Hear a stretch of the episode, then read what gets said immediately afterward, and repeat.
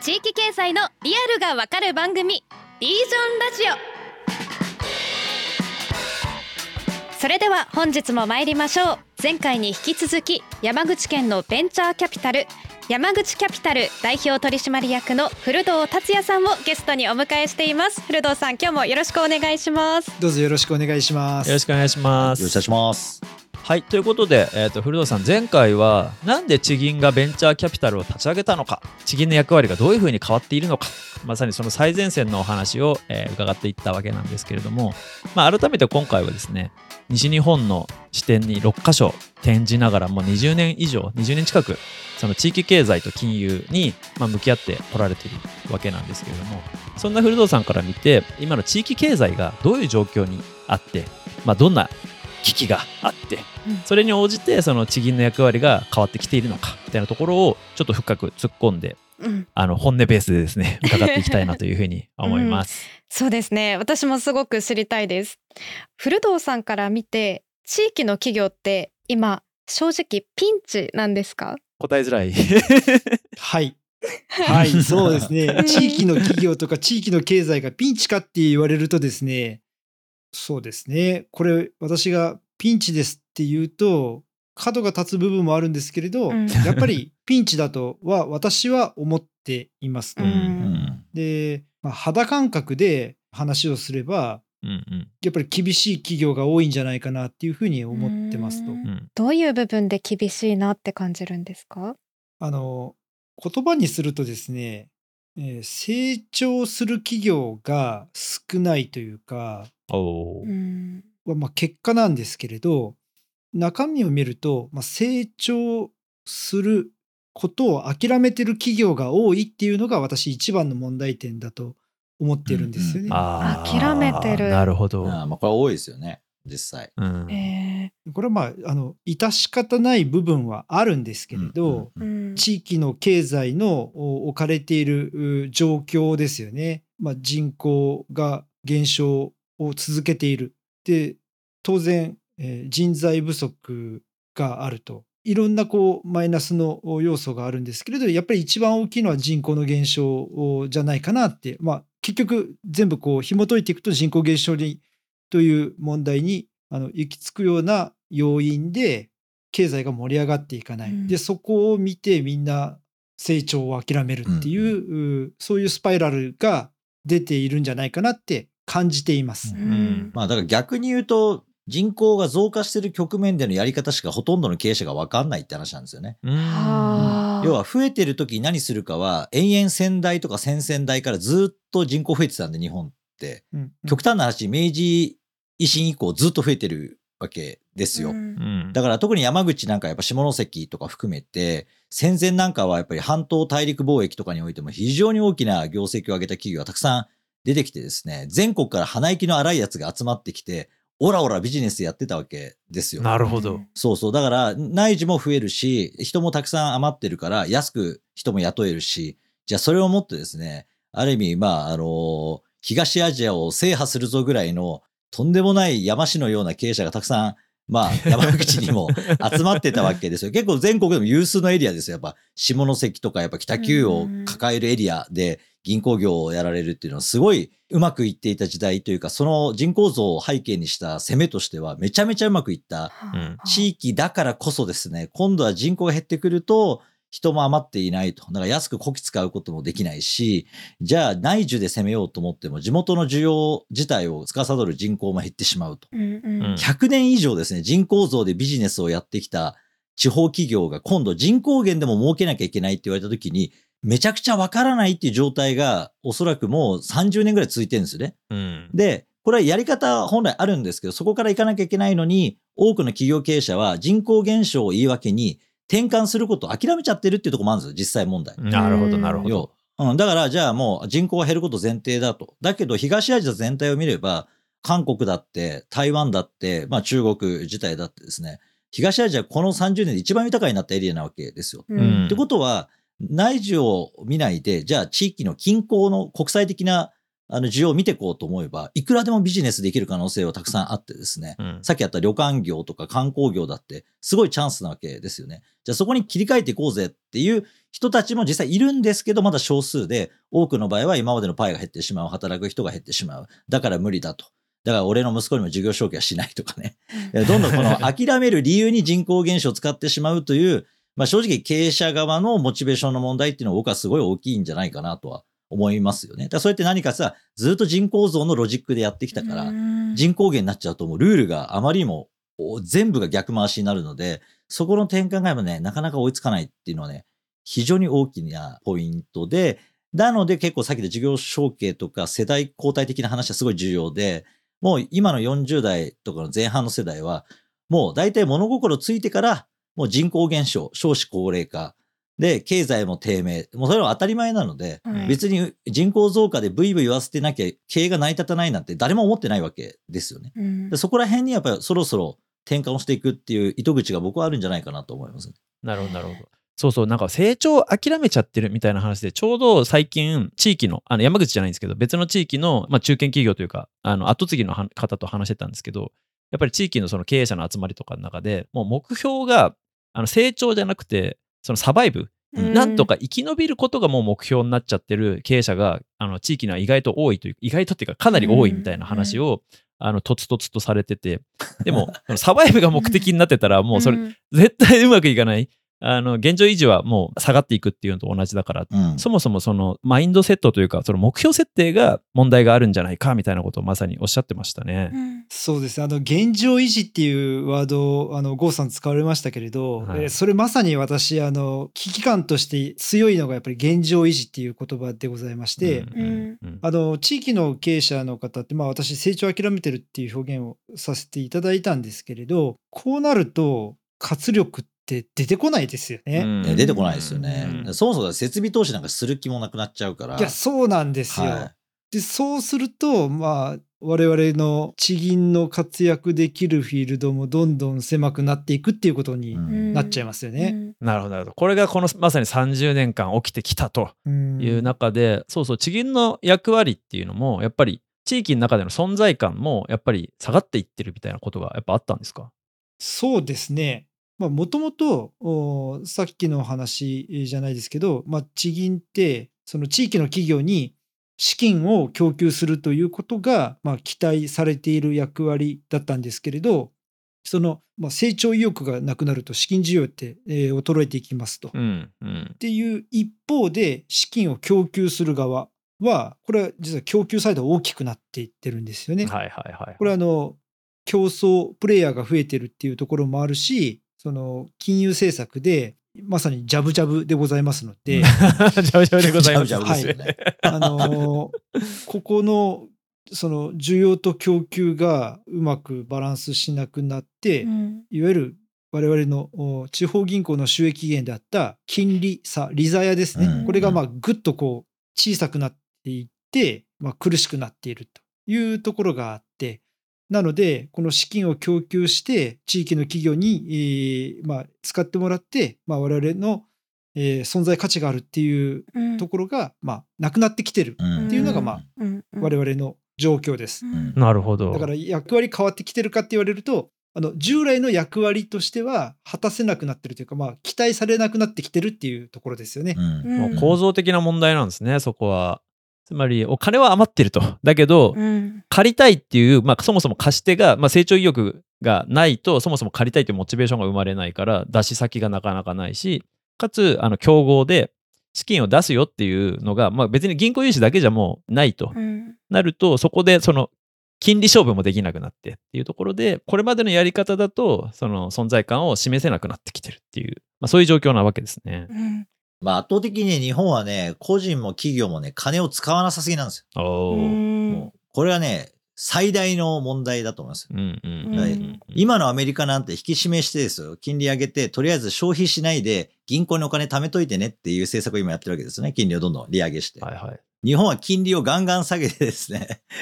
預けといてもしょうがない、どんどん使えってやってんのに、企業も個人も全然金使わない。。使わないだからね、結局全部に影響するんですよ。経済活動に。銀行の問題だけじゃなくて。うんうん我々が金を使えば企業の売り上げも上がるし、企業の売り上げ上がれば企業はまあ設備投資をしようみたいな話になるんですけど、まあ誰も金を使わないし。特に一番のボリュームラインが人口減少以前に高齢者が最大人口に日本はなっちゃってるんで、みんな金使わないんですよね、結局。使う理由が、まあ、孫ぐらいしかないみたいな感じですよね。そうそうそう。孫がもっと合流してくれればいいんですけど、なかなかね、そういうわけにもいかないから、っていうのを含めて、そうそう。だからかなり経済的な構造的には、なあ旺盛なる民間の設備投資なんですよ。日本の経済成長をずっと支えてきてるもの。うんなので、そこがもう完全にストップしちゃってるっていうあたりで、うん。で、大企業も大体海外に投資しちゃうでしょ、今は。この30年特に円高だったのもあって。うんなので、結局まあ、すごい国内の銀行業務っていうのは、個人、企業が金を使わないので、なかなか出番が出てこないっ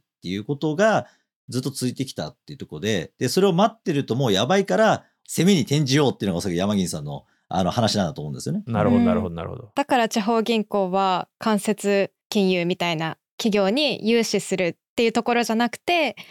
むしろその直接金融みたいにそのファンドとして地域を元気にする方に役割が変わっていったっていうことなんですかね。地域活性化プレイヤーみたいになりつつあるっていうことですよね、まさに。そうですね。あの、地方銀行って、地方の方なら、あの、なんとなくイメージ湧くかもしれませんけれど、地元で就職するんだったら、まあ、公務員か地銀かみたいな あことを言われるうこともあるぐらい、人は結構集まってるんですよね。うんああ、確かに確かに。人気の職場ではある。もともと、昔は。昔は あの、昔は人気があって、うん、で、人が結構集まってましたと。うんうんうんで、えーそういった人たちが融資というう従来の業務に携わってきたんですけれど、うんまあ、そこが、まあ、ちょっと苦しくなってきてるっていうところもあってうんこの人員地元の中では割と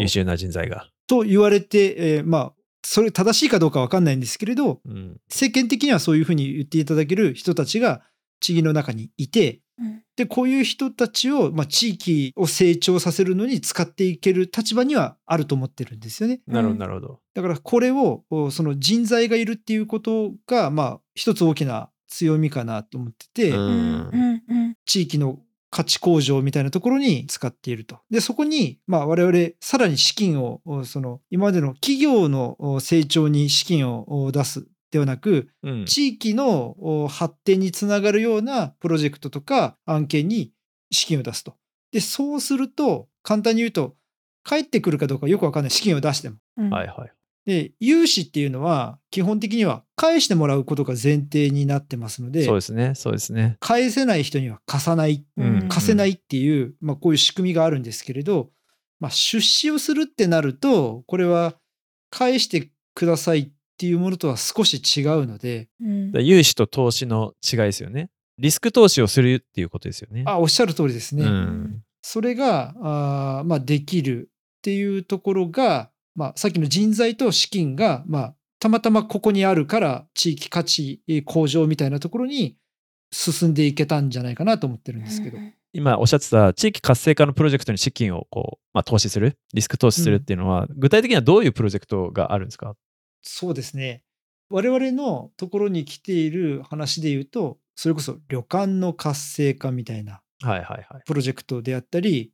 いくつかその旅館がある温泉郷って言いますか、はいはい。その地域一帯が、まあ、温泉で成り立ってるようなエリアですね。そうですね、はいここの地域活性化プロジェクトみたいなところのお資金供給をさせていただいてます。なるほど、なるほど。それ、運営主体というか、実施主体は誰になるんですかね、その場合。あの山口フィナンシャルグループにある地域の活性化を担っているコンサルみたいなところがあって、ああ、なるほど、なるほど、なるほど。そこと一緒になって、あとはその地域のまちづくり会社みたいなところと一緒になってやっているっていう案件ですね、これは。なるほど、なるほど、なるほど。そうか、だから、融資だと銀行とその融資される企業の1対1の関係性だけど、そうじゃなくて、えっと、いろんなその地域の複数企業とか、あとそのコンサルの方とか、その民間のその街づくりのプレイヤーとかと一緒に地域全体を変えていくようなプロジェクトができるようになったみたいな。そうですね。そこの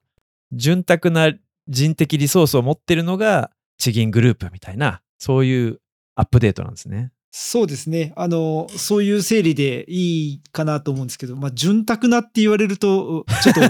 今度はなんか あの不安になってくるんですけれど そうやって表現していいんだっけと思うんですけれどまあでも世間的にはそういうふうにまあ評価していただいてまして、まあ、そこは割り切ってそういう立場だから人的リソースを提供していこうっていうふうにはまあ考えています。うん、なるほどなるほど。それって地銀の中の現場の人たちの意識もそんな風になってるんですか？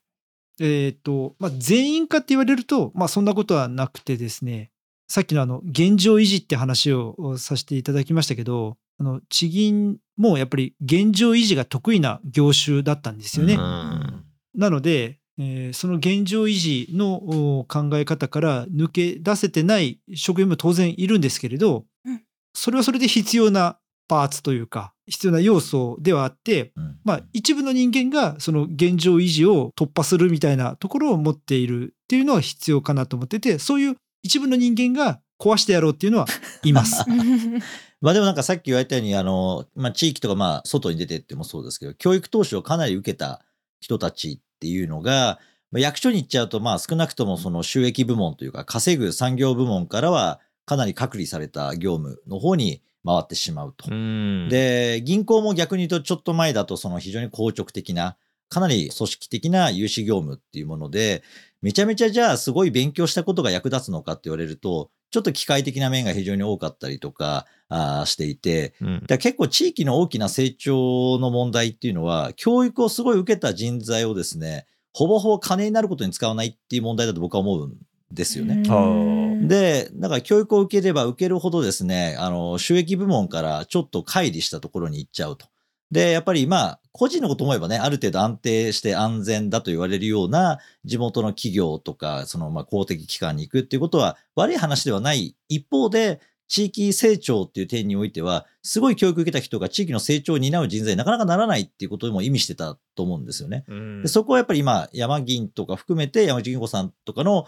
あの、そのフィナンシャルグループ全体を見たときにも、かなりの人員が教育を受けて、試験も受けて入ってきたものの、それが本当に地域経済を牽引する仕事についているのかっていう話に、えーある意味の、まあ、クエスチョンを立ててですね、それをじゃあ、どうやってやるのかっていう意味には、やっぱり投資をどう引き出していくのか、あの、地元の企業と地元外の企業をマッチングしていくのか、みたいなことで、やっぱ地元の成長そのものをかなり構造的に根幹のところで、ちょっと俯瞰したあの思考というか、あの、目の前にある業務だけじゃなくて、全体を見渡してどこから手を入れるべきなのかってことを考えられるっていう人材こそ仕事しなきゃいけないところに結構迫ってんじゃないのかなと思うんですけど、そのあたりっていうのは、その銀行内とかでは、あの、今、ある程度、いろんな考え方の方々もいると思うんですけど、やっぱりもうそういう形に転換していかなきゃいけないよねっていうことは、全体像としては結構合意されて、やっぱりそういう会社を作られてやってるのかなと思うんですけど、そのあたりいかがなんでしょうあの、まあ、そうですという答えですね。はいあの、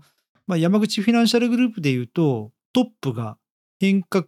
意欲が強いので、社内に発するメッセージとしては、やっぱり変えていかなければいけない、えー変えれるところは変えましょうっていうメッセージが出ているんですよね。で、まあ、それを受けて、一部の部分はやっぱり、あの、大きく変わって、えーいますと。一方で、まあ、変えてはいけない部分もあって、まあ、そこもまあ変えてはいけない部分なりにうん。すごく上手にそこをオペレーションしていくっていうことがまあできてますので、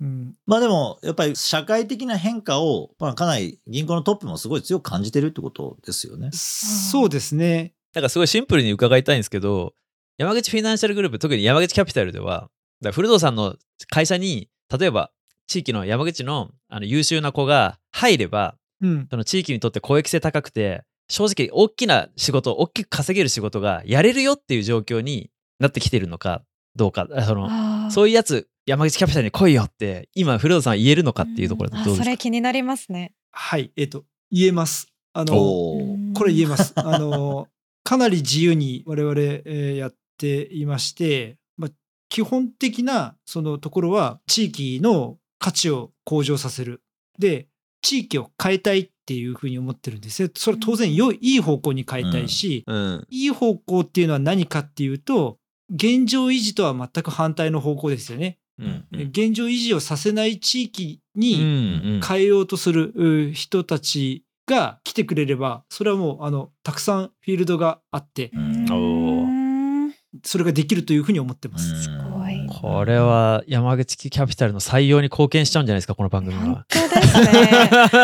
あのぜひですねあの、うんまあうちに来てほしいと思いますね。あの我々のところはですねかなり型にはまった仕事がないのでですね、うん。あのちょっとなんか急にうちの採用の。なっちゃいましたけど採用のお知らせ。えええええ。でもそれなんか分かって採用に応募してくる人結構多いんですか？山口キャピタルのあの動きを見てっていう方がやっぱいやあのですね、はい。あの山口キャピタルの社員としてあの関与していただけるっていう方で、えーまあ、我々の活動を見て来ていただいている方っていうのはまあ実はほとんどいないんですよね。で一方でサーチファンドっていう